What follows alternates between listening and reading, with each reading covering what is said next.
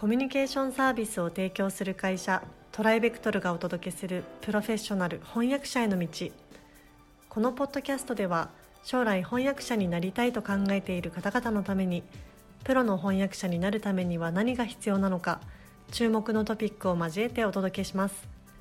この番組は企業大学研究開発機関向けの翻訳サービスを提供するトライベクトルが対応言語50カ国以上年間1万件以上の翻訳実績をもとにお届けします。えー、皆さんこんにちは。プロフェッショナル翻訳者への道、えー、今回もスタートさせていただきたいと思います、えー、今回はですね、えーと、普段の富山さんではなくあのコーディネーター竹原さん今回はゲストとして来ていただいてます。竹原さんよろしくお願いします。はい本日はよろしくお願いします。緊張してますか？はい緊張してます、はい、まあですね、はい。緊張した方がいいと思います。はい。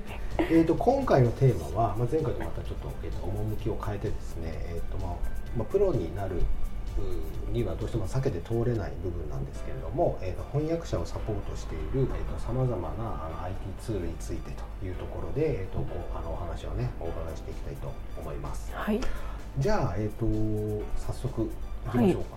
はい、それでは、まあ、本日は第1回目ということなのではいでね、まあ、まずは3つほど有名なツールを中心に紹介していきたいと思います。はい、それではまず最初に紹介するのが翻訳支援ツールで多分一番知られているのかなと思うんですけど、うん、SDL トラドスですね。すねはい。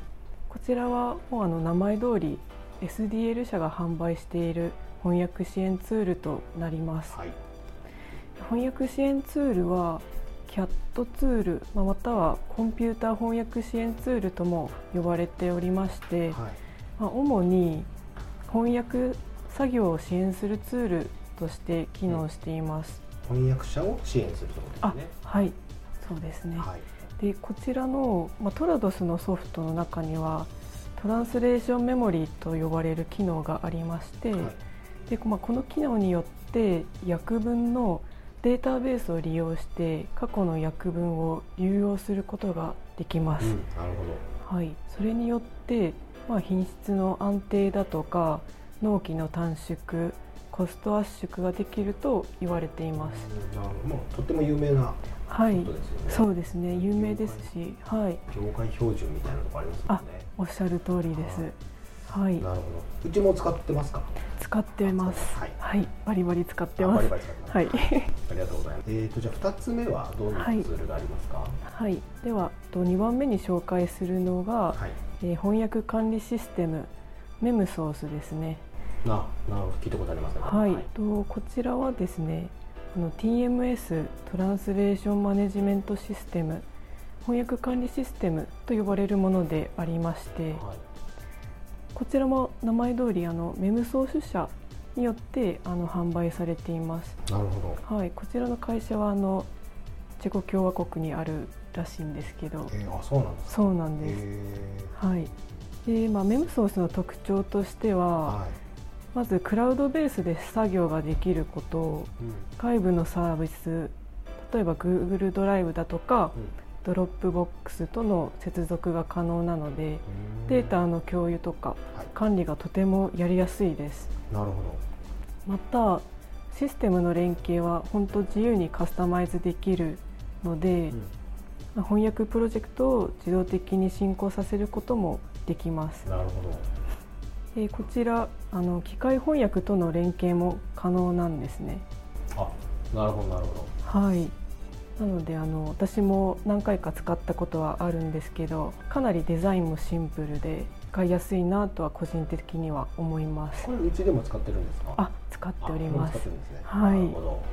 ありがとうございます。はいじゃあ、えーと、最後3つ目ですかね。はい、はい、と最後ですね、3番目に、あのー、紹介するのは機械翻訳の DeepL ですね。はい、はい、こちらもあそうですね。かなり今話題になっているのかなとは思います。はい、はい、えー、機械翻訳の中では、まあ、今かなり注目されているものではありまして、はい、で使い方としてはあの Google 翻訳とはあまり変わらないんですよね。うん。まあというのも、まあブラウザー上であの翻訳したい文章を貼り付けて、はい。数秒後には訳文が現れるというもので、うん。になるんですね。あ。本当イメージしやすいですね。あ Google 翻訳みたいな感じ。そうですね、はい。で、機械翻訳はその精度がかなりポイントとなっておりまして、はあの NMT ニューラルマシントランスレーションの技術によって翻訳文章が作られてはいます。いなるほど。で簡単に言えば人間の脳神経回路の情報伝達の仕組みをモデルにしています。ほなのであのかなり複雑な仕組みになっているのかなというイメージはしていただけるのではないかと思います。結構でも精度が高いんですよね DeepL もね。そうですねはい。あのねちょっとは外れちゃいますけど、うん。えっ、と機械翻訳をした後にえっ、とポストエディとかあそうですね。はいりとかっていうケースも結構多いですよね。はい。最近はかなり多くなっているかなと思いますね。あのこれはちなみにうちでも使ってるんでしょうか？使っております。すね。はい。ということはあのご紹介いただいた3種類のツールはまあ弊社でも使用しているはい。ということですね。えー今回は、え3つのツールについて、はい。あの概要をね、えーうん。ご説明いただいたんですけども、はい。えー次回から、えーまたこの一つ一つあのうん翻訳支援ツールの、えー特徴とかですね、はい。翻訳管理システムの特徴うん。っていうところを、まあ、竹原さんにうん。一つ一つまた教えていただければなと思いますので、はい。よろしくお願いします。はい。引き続きよろしくお願いします、はい、ありがとうございます。